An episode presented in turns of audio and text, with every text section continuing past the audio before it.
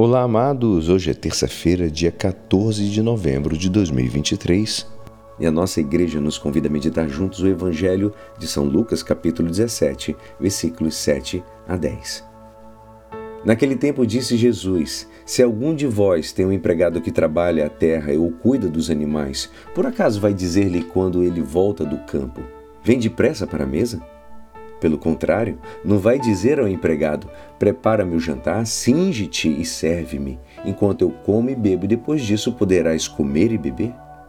Será que vai agradecer ao empregado porque ele fez o que lhe havia mandado? Assim também vós, quando tiverdes feito tudo o que vos mandaram, dizei: Somos servos inúteis.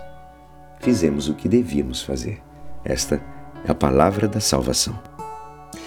Amados, hoje nós podemos perceber que a atenção do Evangelho não dirige a atitude do Senhor, mas dos servos. Jesus convida os seus apóstolos, através do exemplo de uma parábola, a considerar a atitude de serviço. O servo que tem que cumprir o seu dever sem esperar recompensa. Não obstante, esta não é a única lição do Mestre que fala sobre o serviço.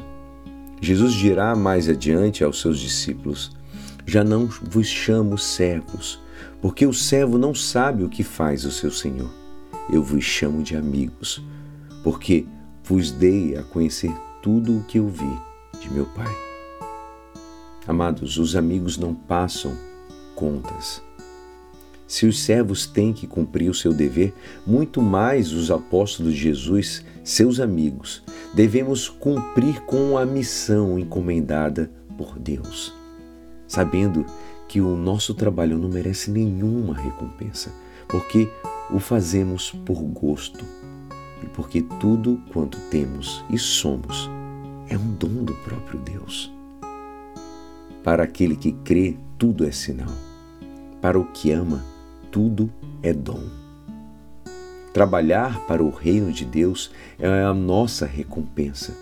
Por isso não devemos dizer com tristeza e nem desânimo, somos simples servos, fizemos o que devíamos fazer, mas com alegria daquele que foi chamado a transmitir o Evangelho.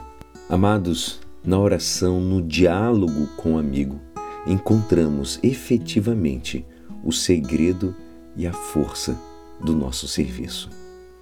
Que Deus nos abençoe e nos faça cada vez mais servos fiéis e gratos, simplesmente por servir ao Senhor. E é assim, esperançoso que esta palavra poderá te ajudar no dia de hoje que me despeço. Meu nome é Alisson Castro e até amanhã. Amém.